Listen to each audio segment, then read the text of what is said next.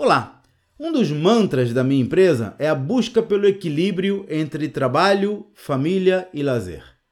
O motivo por trás dessa quase obsessão nossa é que, na maioria das vezes, um dos fatores-chave para o sucesso de um projeto de longo prazo é justamente ter a possibilidade de fazer pausas para refletir sobre as lições aprendidas, os resultados alcançados e, a partir disso, promover ajustes de rumo.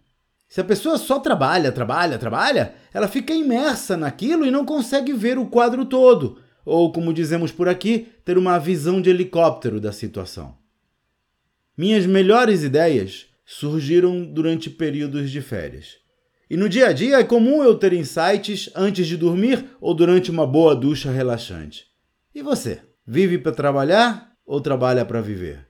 Deixe o seu comentário ou me faça uma pergunta sobre gestão empresarial acessando o site claudionazajon.com.br. Até a próxima!